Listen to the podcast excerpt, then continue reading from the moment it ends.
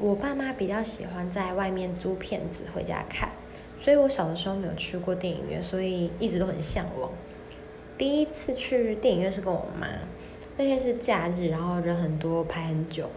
但是那时候因为我很期待，所以我一点都不觉得时间过很慢。结果到我的时候，柜台姐姐就问我说几岁这样子，然后我那时候好像是十一岁，快十二岁。然后那个姐姐就说这部片是辅导级的，要十二岁才能看。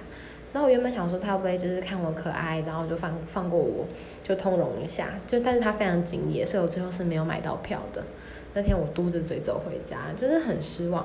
所以那一次也不算是我第一次看的电影，但是我印象非常深刻。我根本就忘了我自己第一次看的电影是哪一部了。